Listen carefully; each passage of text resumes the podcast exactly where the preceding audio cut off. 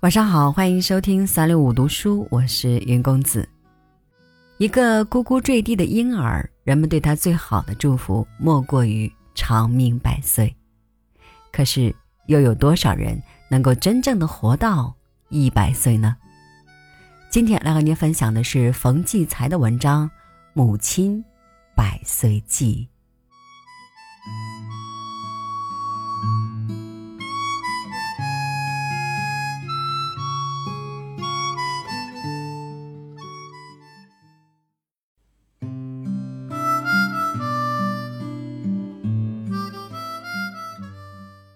留在昔时中国人记忆里的，总有一个挂在脖子上小小而好看的长命锁。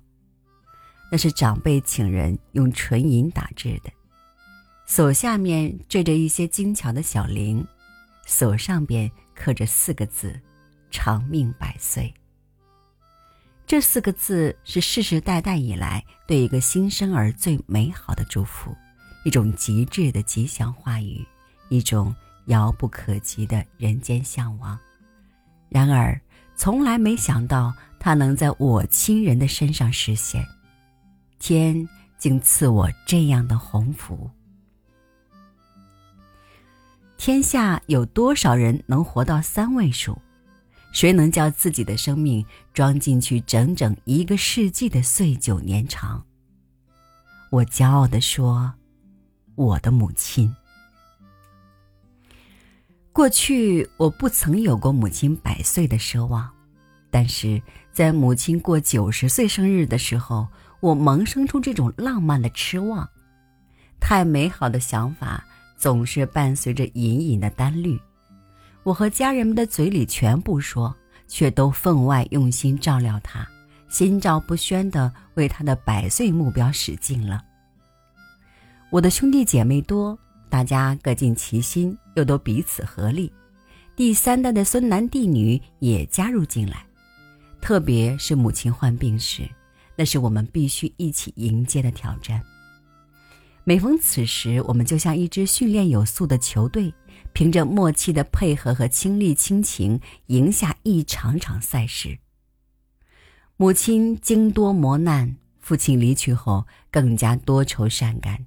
多年来，为母亲消解心结，已是我们每个人都擅长的事。我无法知道这些年为了母亲的快乐与健康，我们手足之间反反复复通了多少电话。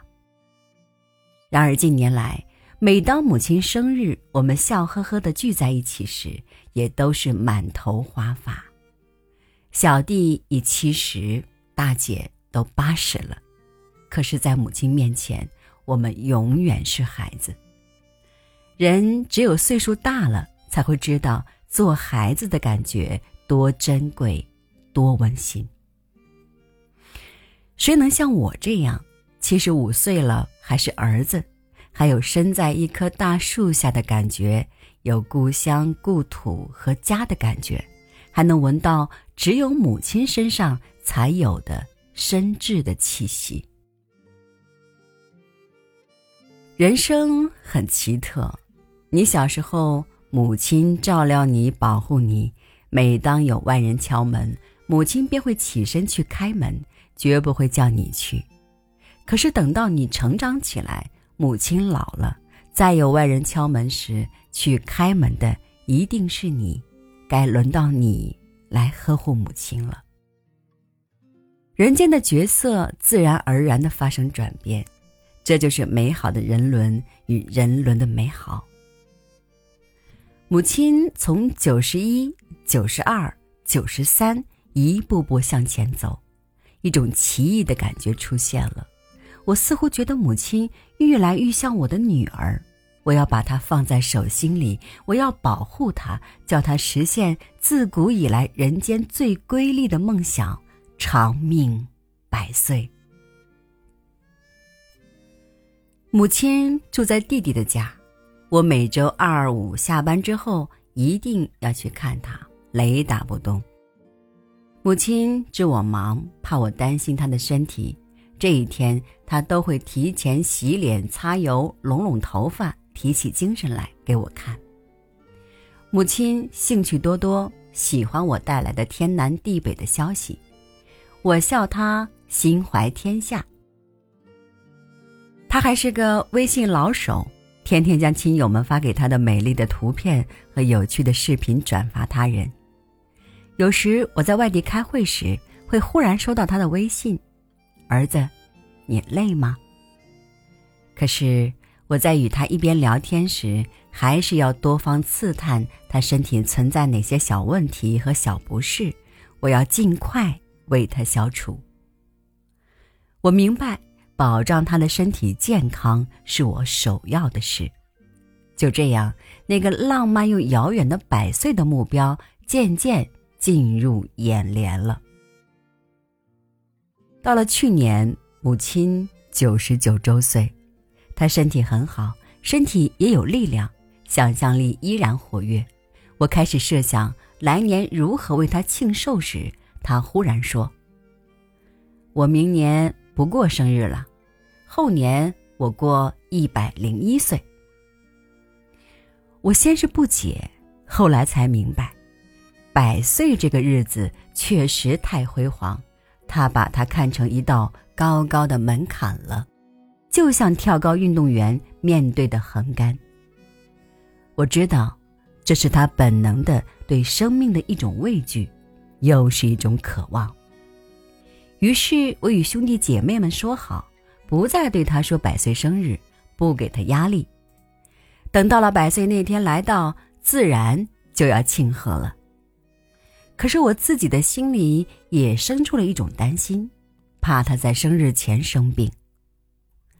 然而担心变成了现实，就在他生日前的两个月，突然单独习体，来势极猛，发冷发烧，小腿红肿的发亮，这便赶紧送进医院打针输液，病情刚刚好转，旋又复发，再次入院。直到生日前三日才出院，虽然病魔赶走，然而一连五十天的输液吃药伤了胃口，变得体弱神衰，无法庆贺寿辰。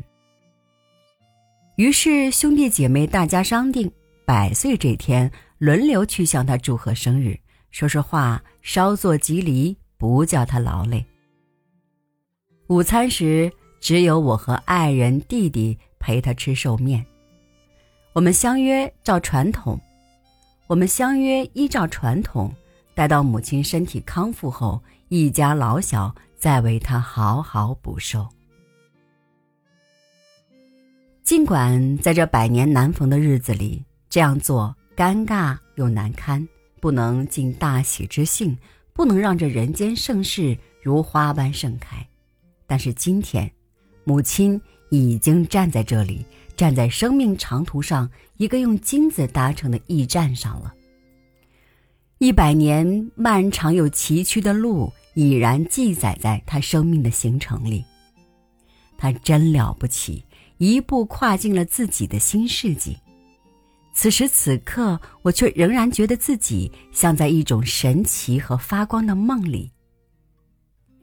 故而，我们没有华庭盛筵。没有四世同堂，只有一张小桌，几个适合母亲口味的家常小菜，一碗用木耳、面筋、鸡蛋和少许嫩肉烧成的半卤，一点点红酒，无限温馨的为母亲举杯祝贺。